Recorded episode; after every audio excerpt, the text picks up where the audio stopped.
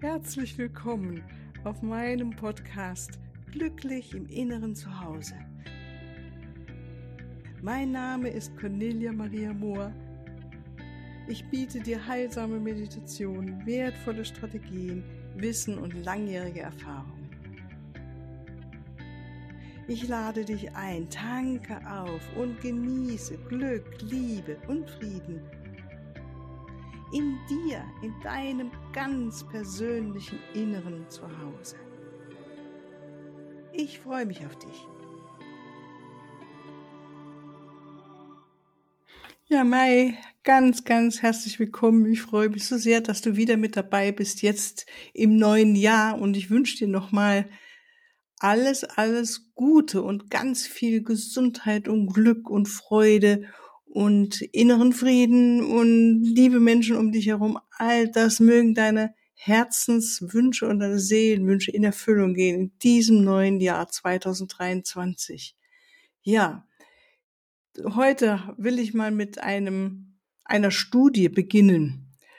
Meistens rede ich ja jetzt nicht so viel über Studien und dieses Mal hat mich eine angesprochen, als ich äh, so rumgesurft bin im Internet und dann und da waren mehrere Menschen, die auch zu einer bestimmten Studie was geschrieben haben. Und ich dachte mal, jetzt rede ich ja immer wieder über das innere Glück und die innere Tankstelle. Ja.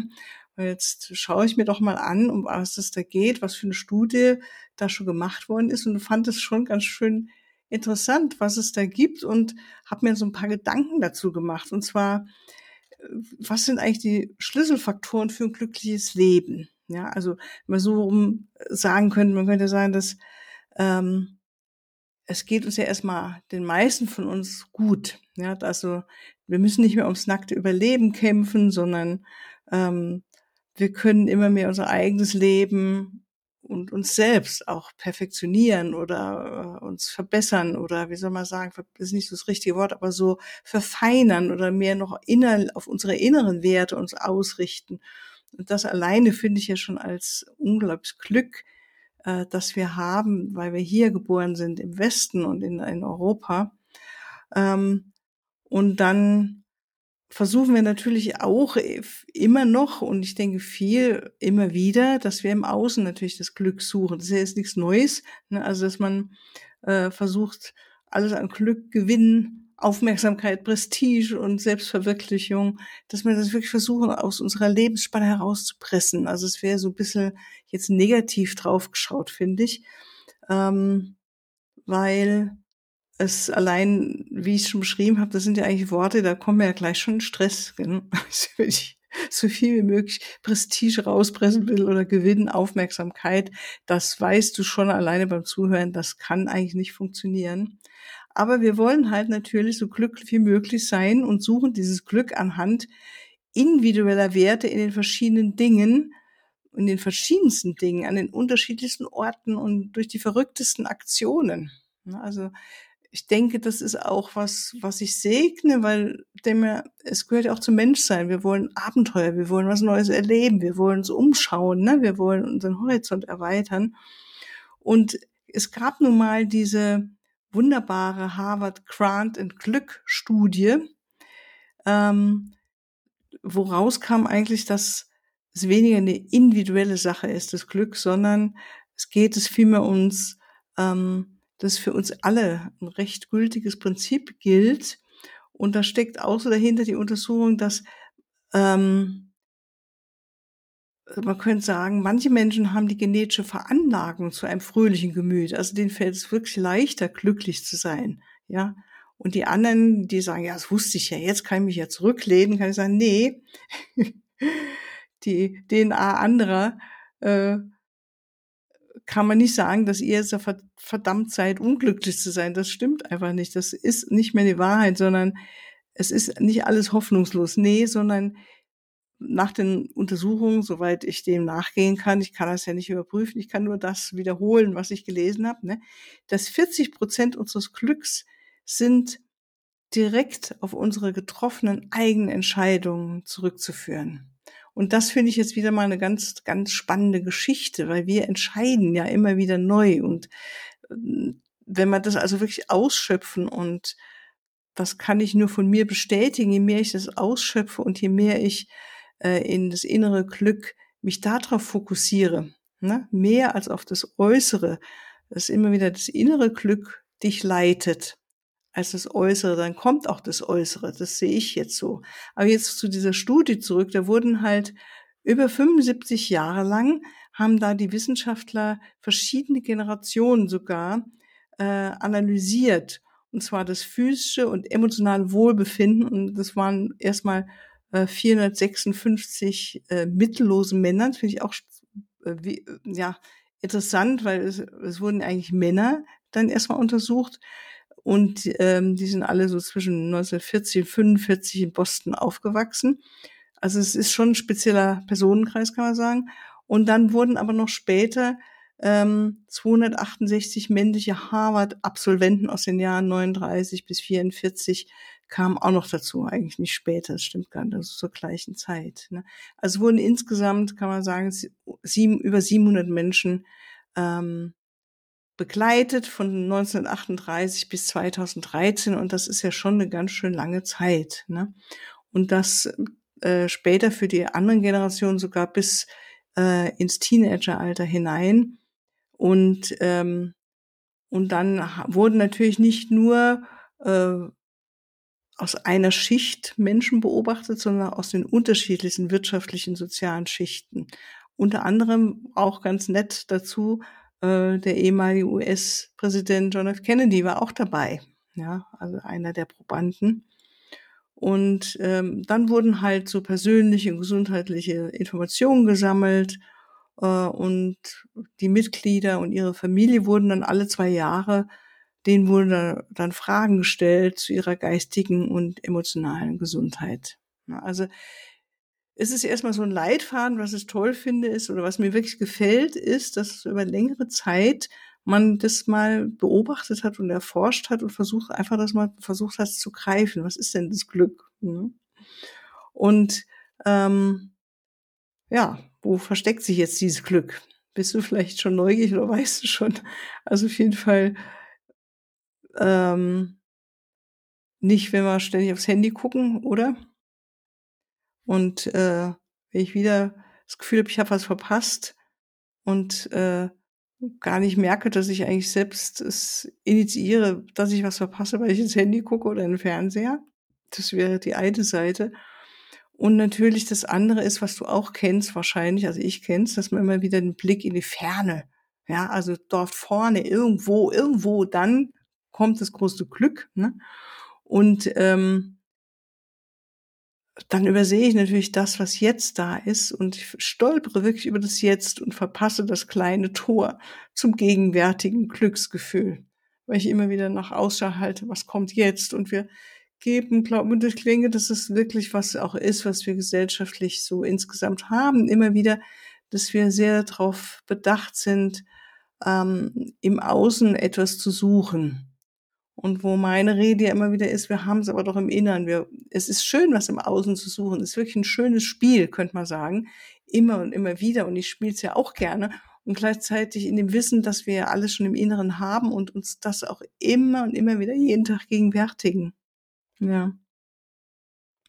Aber wie gesagt, diese Glücksstudie, die kam nochmal auf ein wunderbares anderes Ergebnis, äh, dass praktisch das Glück vor deiner Nase liegt, vor unserer Nase. Ja, also das ist ähm, egal, wo du stehst auf deiner Wohlstandsskala oder Karriereleiter oder ob du, wie es bei den Social Media für dich aussieht, ob du äh, ganz viele Likes hast oder nicht bei Facebook oder Instagram oder sonst was, TikTok, ja, die sagen, jetzt, jetzt kommt's, ja, am allerwichtigsten für den Weg zum eigenen Glück sind die zwischenmenschlichen Beziehungen.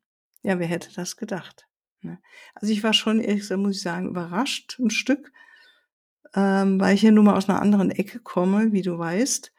Und konnte es aber dann, als ich mich da so ein bisschen reinversetzt habe oder nochmal nachgelesen habe, konnte ich es auch natürlich nachvollziehen. Ne? Also, dass ähm, die rausgefunden haben nach diesen vielen Jahren des Beobachtens, dass die persönlichen Beziehungen, mentale und emotionale Stimulation erschaffen, die automatisch erstmal die Stimmung hebt. Und natürlich haben wir dann ähm, Menschen, mit denen wir uns wohlfühlen. Das muss man ja mal vorweg schicken. Und es sind auch nicht, es kommt nicht darauf an, wie viele es sind und, und, und ähm, ja, sondern mehr mit die wenigen, es können auch ganz wenige sein, ne? Ähm, also es wurde wirklich dieser Zusammenhang festgestellt zwischen Glück und engen Beziehungen, also Ehepartner, pa überhaupt Partner, ne? Beziehungspartner, Familie, Freunde. Und das hat sich eben sehr, sehr stark herauskristallisiert und das finde ich schon sehr, sehr spannend. Und äh, darauf auch nochmal den Fokus zu setzen, äh, dass wir diese Bindung stärken, uns dafür die Zeit nehmen. Und da kann ich mich an die eigene Nase fassen, weil ja, ich meine Zeit auch gut äh, mit anderen Dingen verbringen kann. Ne? Und merke natürlich auch, dass ich es sehr, sehr genieße, wenn ich mit Menschen zusammen bin und dass es wie mit vielen Sachen, auch wie mit der Meditation, dass ich mir die Zeit dafür nehme. Und vielleicht geht's dir ja auch so, dass man ähm, auch, natürlich, das finde ich, gehört auch dazu, weil Beziehungen machen mich, ich weiß nicht, wie es dir geht, aber mich machen die dann glücklich, ich fühle mich richtig wohl, wenn ich natürlich auch innerlich das Gefühl habe von Nähe, von Freundschaft, von Anerkennung, von äh, Herzensqualitäten.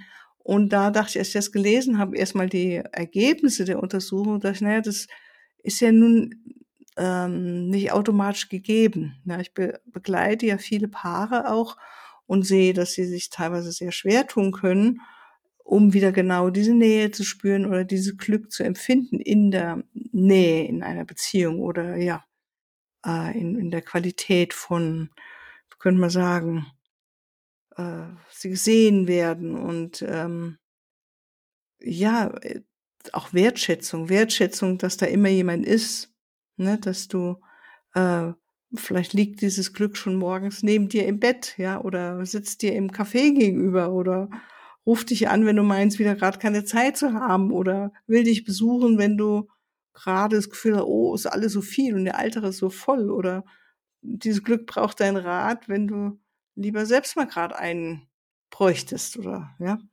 Und äh, dieses Glück fragt nach, wie es dir geht, wenn wir selbst gerade nicht die Antwort wissen.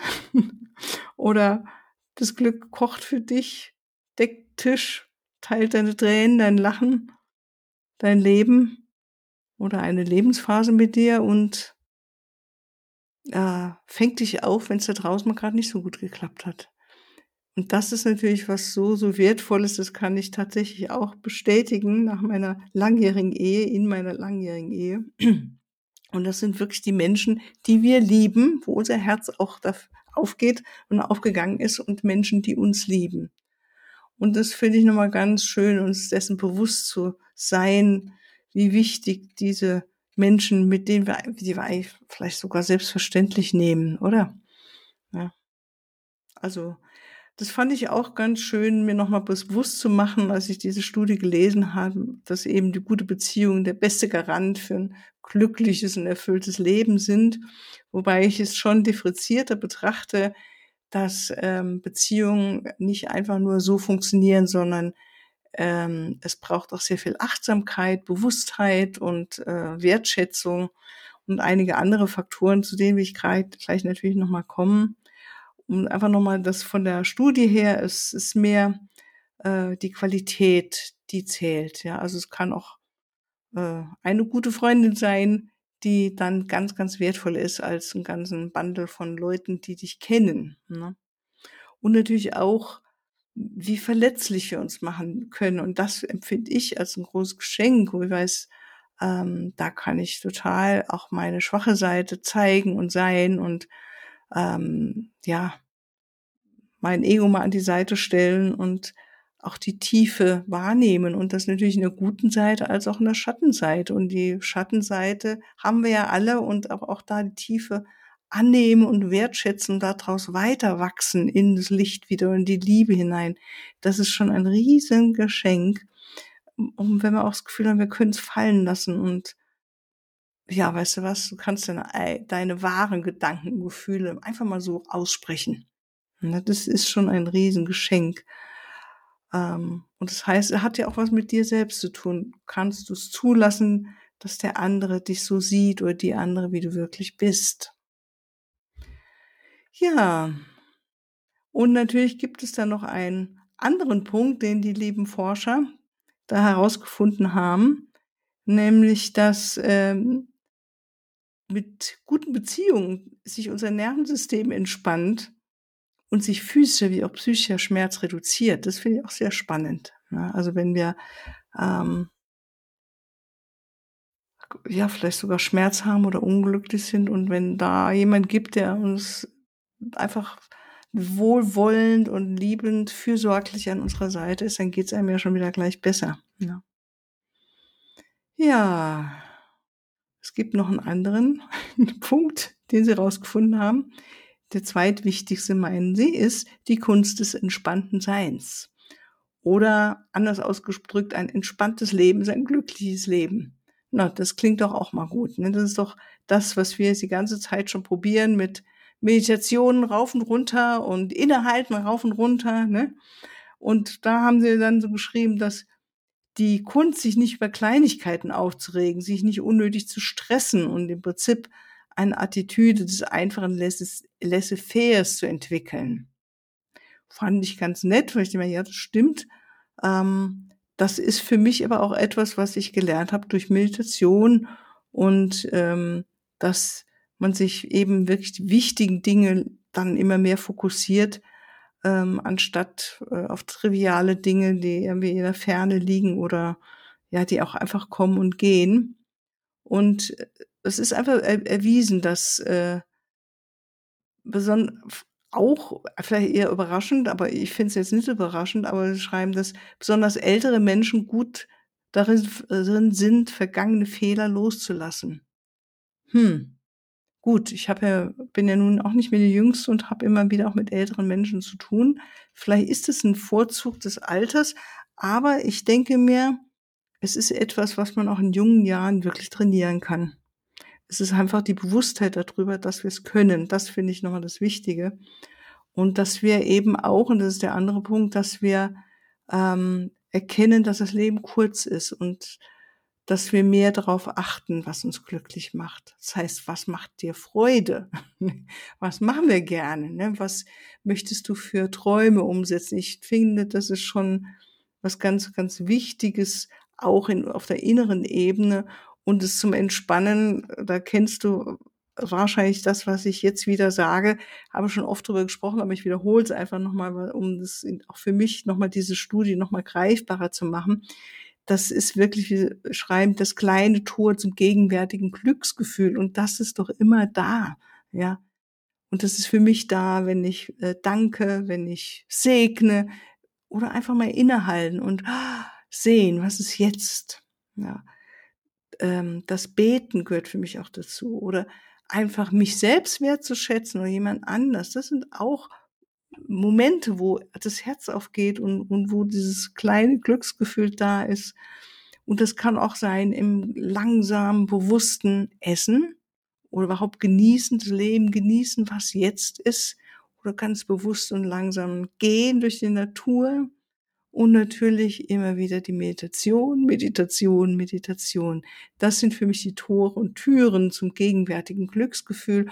Und ich glaube, dass wenn sie da schreiben, dass oder herausgefunden haben, ein entspannte Leben äh, oder sich nicht mehr so viel aufregen über ja viele Dinge, sondern einfach ähm, ja, loslassen, ja, loslassen und ähm, sich entspannen. Entspanntes Leben ist ein glückliches Leben. Und da finde ich, sind wir doch gut auf dem Weg mit unserer Meditation und immer wieder anerkennen, dass das äh, Leben kurz ist und dass wir das Beste draus machen wollen. Ja. Ja, das war meine heutige Folge zum Glück. Angefangen, eigentlich ist ja die erste Folge nach dem Vorstellen meines TV-Interviews am letzten Freitag, meine erste gesprochene Folge wieder. Und wenn du jetzt meinst, du willst auch noch mehr deine Energie erhöhen oder ähm, ja, möchtest wirklich dich boostern. boostern im spirituellen Sinne. Ja, also mehr spüren, was, ähm, wie geht es eigentlich, dich selbst noch mehr in die Freude zu erheben, in die Leichtigkeit zu manifestieren auch und dein Herz zu heilen. Das sind so Fragen, wenn wir auf unserem Weg mit Meditation sind, die dann so Fra äh, kommen können, so Interessen und vielleicht interessiert es dich ja. Äh, und wenn es dich interessiert, dann gehst du am besten mal auf meine Website und guckst mal unter Seminare, weil da gibt es jetzt ab Ende Januar jeden letzten Mittwoch im Monat ein Online-Seminar. Das dauert zwei Stunden und da kannst du gerne mitmachen und dann mache ich da eine Meditation und ähm, ganz schöne Meditationen zu Aufstiegsprinzipien. Ähm, also wie zur Aufstiegsflamme oder mit Dekreten, was sind heilige Klänge, zur Mahatma-Energie, zu den Energien der zwölf Strahlen. Also alles so, was so in diese Richtung geht, um uns äh, zu helfen, dabei zur Seite zu stehen, dass wir unsere Energie erheben und du weißt, je höher deine Energie ist, umso glücklicher bist du. Das ist sozusagen, jetzt kommen wir wieder zum Anfang zurück. ja, dann wünsche ich dir alles Liebe und wenn dir meine Arbeit gefällt, dann bitte ich dich, meinen Podcast zu abonnieren und äh, Rezensionen zu schreiben und so weiter. Also, alles, alles Liebe, bis ein andermal. Tschüss.